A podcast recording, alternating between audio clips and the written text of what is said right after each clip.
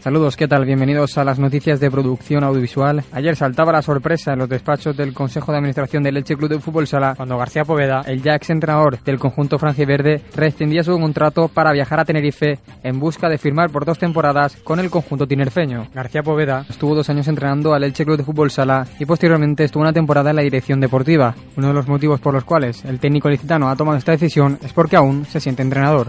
Bueno, la verdad que, que fue una, una decisión extraña porque bueno, yo estaba planificando la temporada junto con, con Jordi Durán, surgió la llamada por parte de, de Tenerife Iberia Toscal, al final yo me siento entrenador, quiero entrenar y bueno, este equipo me da la oportunidad. Del propio Jordi Durán, actual entrenador del Elche Club de Fútbol Sala, hablaba el capitán del equipo, Jesús García, sobre una de las principales filosofías de juego que ve diferente al resto de entrenadores que han pasado por el conjunto franjiverde. Es un entrenador que, que, que nos exige a todos muchísimo en el sentido de que todo el partido presionar, un cambio respecto a otros años, pero también quizá otros años teníamos una plantilla más corta y, quizás esperábamos más atrás a ver a esperar al rival.